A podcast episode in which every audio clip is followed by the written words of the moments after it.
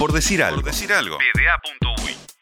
Así es, Eva. Bueno, eh, pasemos a hablar de lo que pasó en la noche de ayer, en la conferencia de prensa de presidencia. Eh, la siguiente frase fue la que utilizó el presidente Luis Lacalle Pou en conferencia para anunciar que el deporte tendría medidas para, para combatir eh, el COVID. Hemos decidido suspender todos los deportes amateurs y hay que detenerse en este término porque es el que ha generado gran parte de la eh, digamos, de las dudas o de las interrogantes que, hay alrededor de lo que va a pasar con el deporte. Eh, y continuó diciendo, y disponer el cierre de vestuarios en clubes y gimnasios hasta el domingo 4 de abril. Lo segundo es más normal, es lo que pasó, eh, te diría, desde el inicio de la pandemia, o al menos desde que se pudo volver a, a, la actividad deportiva en clubes y gimnasios. Bueno, se puede volver, pero sin la posibilidad de utilizar los vestuarios. Así que eso, en definitiva, empieza a correr nuevamente. Lo que luego explicó Bausá en una nota que ha publicado Fútbol Hoy, es que el espíritu de la medida busca mantener la competencia profesional, es decir, el fútbol y el básquetbol. Estas son eh, palabras de Sebastián Bausá. Eh, que son las dos disciplinas, que en su rama masculina además eh, son amateur en nuestro país. lo que pasa es que ahí también cuando Bausá hace esa precisión, se olvida, por ejemplo, de algunas disciplinas en las que hay deportistas profesionales y hay deportistas también amateurs, es decir, eh, aquellas disciplinas donde se, juntan, combinan eh, los, dos, los dos tipos de, deportistas, ¿no? Eh, por ejemplo, el ciclismo, por ejemplo, eh, estamos hablando también del fútbol femenino, donde eh, hay deportistas que tienen firmados contratos profesionales y hay otros eh, que no. Entonces se generaron ahí algunas dudas con respecto a esto y después a qué va a pasar con deportes, digamos, de otras características, federados, de alta competencia, pero por supuesto no de orden profesional. Una, una duda que por ejemplo a mí me surgió en esta mañana fue qué va a pasar con el Gran Premio Darwin Piñeirúa. ¿No? El Gran Premio Darwin Piñairúa del atletismo uruguayo que se va a disputar eh, este fin de semana. Conversé con Marcos Melasi, el, presidente de la Confederación Atlética de Uruguay, y él me decía eh, que por, contactos que tuvo hoy con la Secretaría Nacional de Deporte, el Gran Prix Darwin Piñairúa todavía no se ha suspendido y de hecho se va a realizar con algunas modificaciones para ajustarse a eh, los protocolos. Para hablar sobre esto y para evacuar algunas de estas dudas, estamos en línea con el subsecretario nacional de deporte, el señor Pablo Ferrari. ¿Cómo estás, Pablo? ¿Cómo andan todos por ahí? Y antes que nada, disculpas por la confusión, son muchas radios las que están llamando, entonces eh, nos estamos este, repartiendo el trabajo este, que nos complace con Bausá y entonces este, hubo una confusión. Pensé que ya estaba saliendo por acá Bausá y que no. no, no, no, no, ningún problema. Nosotros somos de, una sola palabra. Eh, bueno, lo, primero que queremos preguntarte es, eh, capaz que, digamos, no, partió de vos, pero ¿de dónde parte este uso del, término amateur eh, que, utilizó el presidente en conferencia de prensa, pero que después de alguna manera ratificó usar por lo menos en, en una nota que consigna Fútbol UI con su palabra? Y bueno, profesionales eh, son aquellos deportes por los cuales los que disputan y participan de, la competencia tienen contratos laborales, tanto con sus clubes o con sus federaciones. Bien, y, por ejemplo, deportes como, porque Bausán mencionó, digamos, acotó un poquito y dijo, bueno, es decir, el fútbol y el básquetbol, eh, y, sin embargo hay deportes, no sé, pienso eh, en el ciclismo, que tienen una cantidad, si no me equivoco, alrededor de 40 ciclistas con contrato firmado para esta temporada, que iban a competir eh, este fin de semana, y, bueno, quedan como, como en ese limbo, porque no son deportes con no, bueno, a ver, lo que tú me pediste una definición de lo que es el deporte profesional y el deporte amateur. Yo ya te la di, es, por ahí la, definición, y lo que sucede es que luego de que uno define que es un deporte profesional, eh, se trata de eh, evaluar cada, cada disciplina profesional y se evaluó que tanto el fútbol como el básquetbol, con sus protocolos ya aprobados y, y este y en concordancia con salud pública, son los autorizados. No, eh, no todos los deportes profesionales fueron autorizados.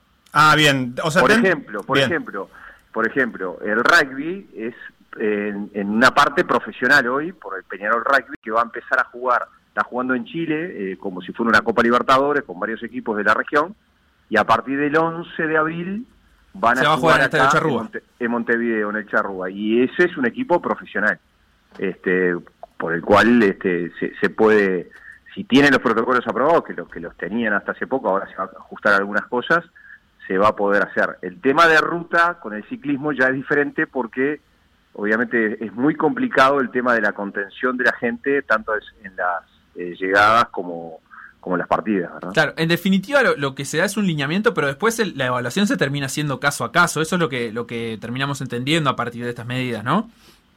Eh, bueno, eh, primero es un lineamiento y el caso a caso va a ser ahora en el comunicado que ustedes van a recibir en breve, minutos.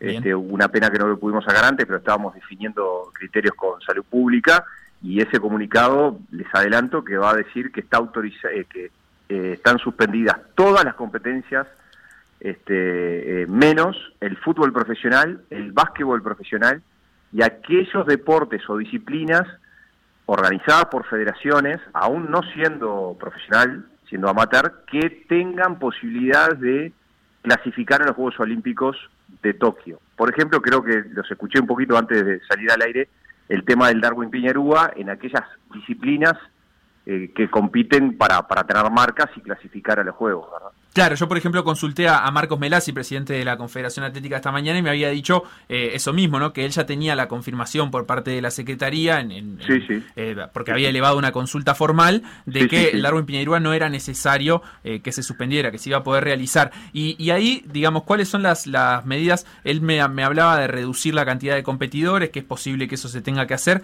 pero ¿cuáles son las, las medidas que se tienen en cuenta para, para poder habilitar este tipo de competencias? Bueno, primero que nada, que lo que se busca con eso es no perjudicar a deportistas que están por clasificar a Tokio. Eso como primera medida conceptual. Luego, justamente, lo que Melasi indica es lo que nosotros le solicitamos, reducir al máximo la competencia la competencia del Darwin Pierúa en aquellas en aquellas este, disciplinas o pruebas que no tengan que ver con una clasificación a Tokio. ¿verdad? Bien, perfecto. Y eh, digamos, eh, ¿cómo, afecta esto a la, al, deporte amateur que va a quedar suspendido, como vos decís, a, de repente liga universitaria, eh, fútbol infantil, en términos de actividades posibles? ¿Se pueden realizar entrenamientos? Bausá decía ayer que se pueden realizar tanto entrenamientos al aire libre como en espacios cerrados. ¿Esto es así? digamos, ¿qué, ¿qué, es lo que se le recomienda, se le pide a los clubes e instituciones de, de las disciplinas que están suspendidas?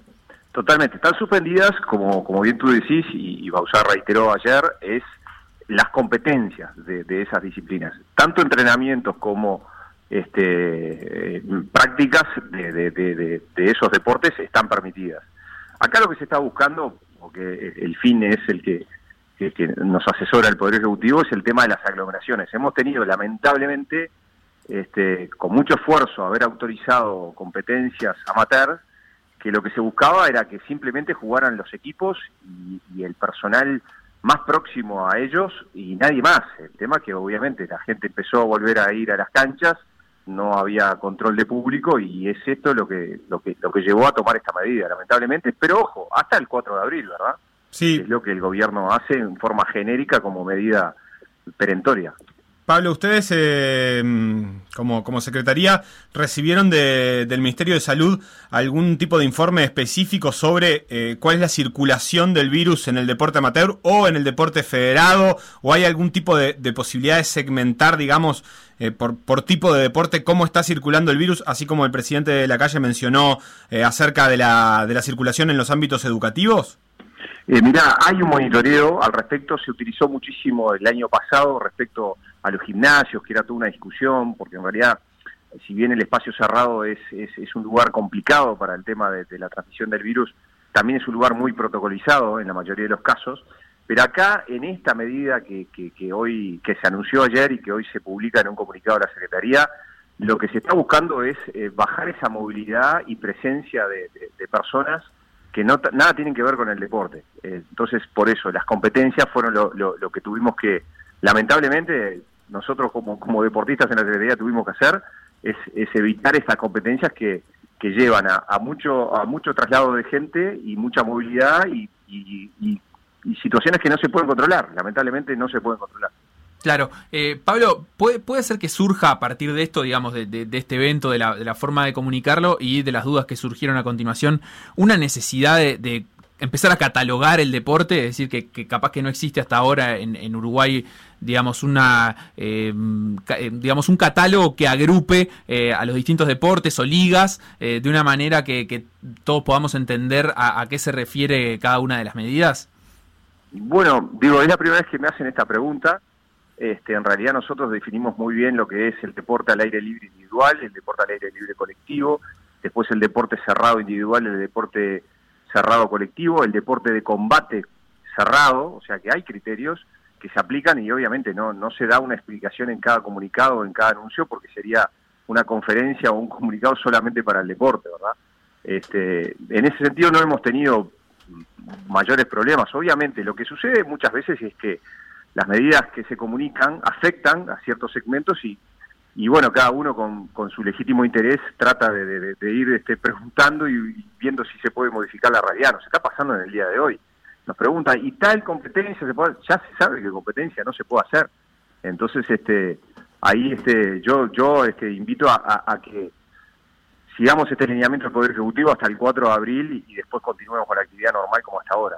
Bien, en, resumen, a ver, eh, Pablo, para, para pasar en claro, porque entiendo que las categorías están construidas, pero también como, como, como hay, hay muchas dudas sobre qué puede hacer cada uno, la idea sería que están suspendidas todas las competencias, eh, menos el básquet y el fútbol profesional, y que se pueden realizar aquellas donde se puedan conseguir marcas clasificatorias para los Juegos Olímpicos de Tokio, y eh, un asterisco, digamos, para el rugby, que no es ni básquet ni fútbol, ni puede ir a Tokio, pero es profesional. El rugby, no, va a tener este, una mención en este comunicado. Yo les puse un ejemplo de lo que puede pasar después del 11 de abril. Claro que, que eh, tratando de un de otro deporte profesional como es la franquicia de Peñarol Rugby y sus eh, contrincantes que van a venir a jugar acá. Claro, como esto se va a marcar en las medidas hasta el 4 de abril, en eh, todo caso, si después las medidas se extendieran, habría otro otro comunicado que, que abarque eh, particularmente al rugby o a otras disciplinas que, estén en estas condiciones.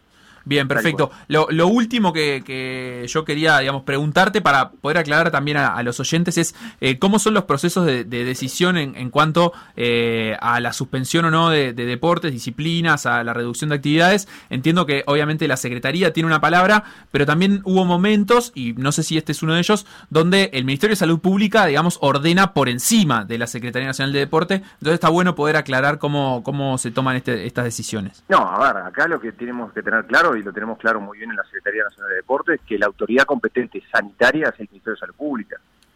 Y, son ellos los que fijan los criterios generales. Por suerte hemos tenido una coordinación excelente desde el 24 de abril del año pasado y en base a esos criterios generales que nos marcan, nosotros nos pudimos ir moviendo y articulando e ir liberando este, muchísimas este, actividades deportivas que, fueron este, eh, admiradas a nivel este, de la región y en algunas partes del mundo. O sea, en realidad eh, salud pública no puede estar específicamente diciendo, bueno, esta disciplina sí, esta disciplina no. Lo que dice, por ejemplo, en este caso, evitemos las aglomeraciones. ¿Cómo se evitan? Bueno, bajando la movilidad y bajando la gente que va a concurrir este, libremente en un lugar donde no puede haber control este, en esas ligas amateurs. Por eso es que se busca eso. Y ahí se baja a tierra lo que es la definición de no competencia o torneos de ligas amateurs en este caso. En, caso, en el caso del fútbol y el caso del básquetbol sabemos que no va, no va a ir público porque hay un control de que no haya público. Es, más fácil, al ser profesional se pueden tomar medidas que tienen un costo económico y que las asumen las respectivas federaciones.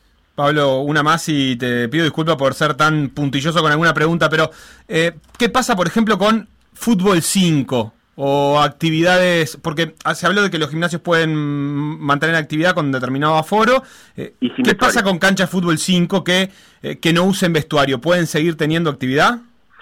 Pueden tener actividad este, de entrenamiento o de partidos amistosos, pero no puede haber torneos. ¿Y por qué hablamos, insistimos mucho con el tema de los torneos? Porque en los torneos se sabe que cuando juegan unos equipos, los otros están esperando para, para poder competir, se cruzan algunos esperan que termine el otro para jugar alguna final o alguna disputa y eso eso complica bastante. De todas maneras, las canchas de fútbol 5 en el, en el protocolo general aprobado el año pasado están obligadas a tener una separación entre los turnos y hacer una desinfección que en caso de que no se cumple y, haya una inspección del Ministerio de Salud Pública puede haber sanciones, ¿verdad? Pablo Ferrari, subsecretario de la Secretaría Nacional de Deporte, muchísimas gracias por, por estos minutos y bueno, también quedaremos a la espera del comunicado que, según nos dijiste, se va, se va a emitir en breve. En breve. Les agradezco a ustedes y disculpen eh, la celeridad, pero eh, son muchos los requerimientos de la prensa hoy. Está claro, está claro. Por decir algo. Por decir algo.